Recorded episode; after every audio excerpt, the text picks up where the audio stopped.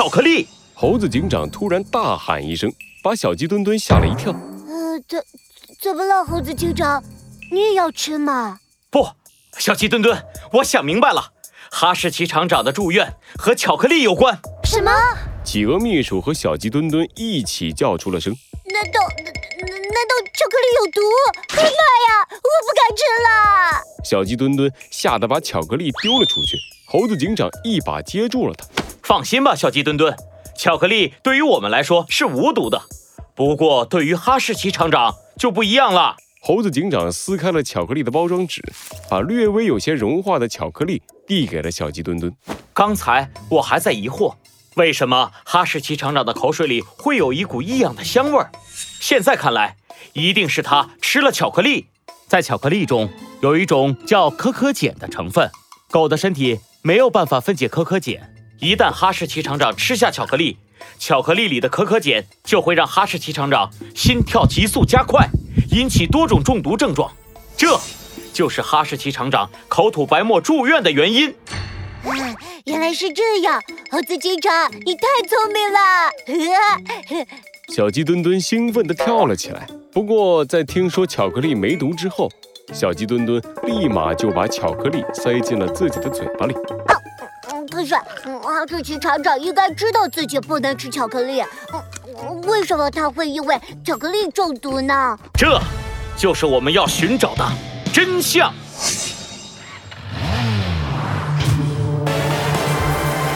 罪恶藏在谜题之下，真相就在推理之后。猴子警长探案记。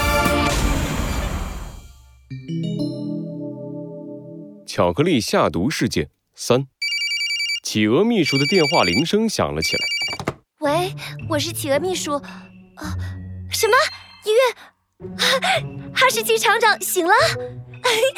企鹅秘书一听到电话里说哈士奇厂长醒了，立马激动地跳了起来。好，好，好，我马上去，我马上去。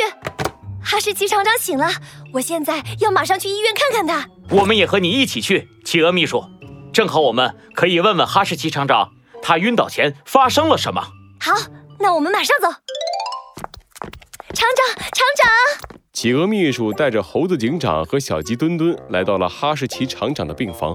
刚一进门，企鹅秘书就飞扑了过去，一把抱住了哈士奇厂长。厂长，你没事吧？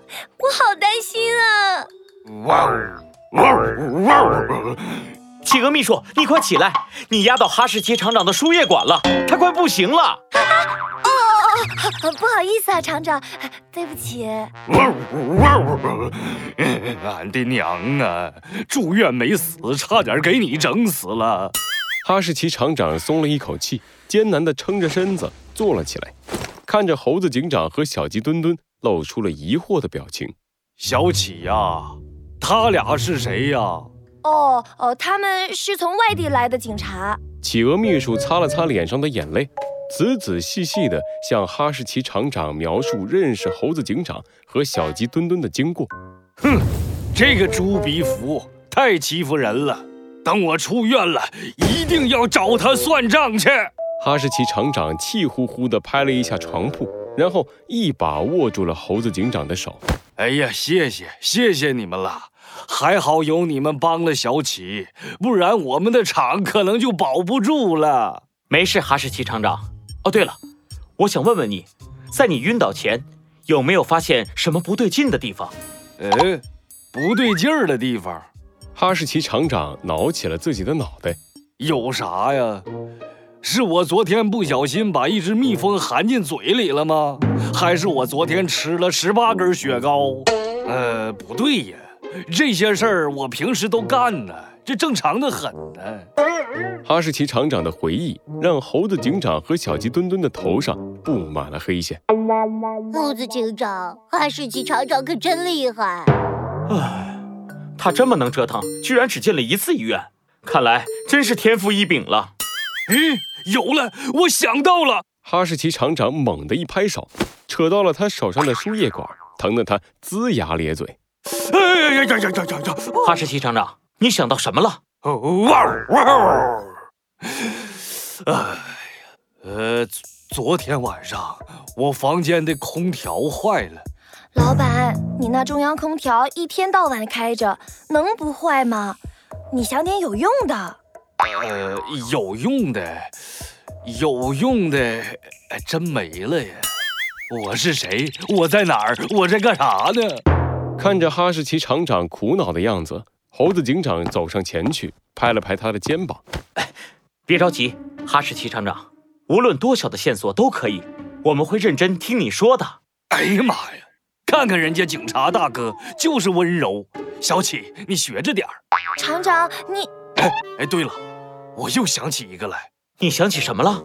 昨晚我还做了一个梦，不知道算不算？你说说看，哈士奇厂长。是这么回事儿。昨天晚上空调是坏了，热得我整宿整宿的睡不着啊，伸出舌头才勉强凉快些。大概是三四点钟的时候，我迷迷糊糊的睡着了，然后我就梦见吧，天上下起了巧克力雨。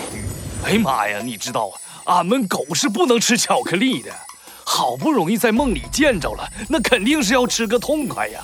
于是我就舔呐舔呐舔呐舔呐，吃了老鼻子了。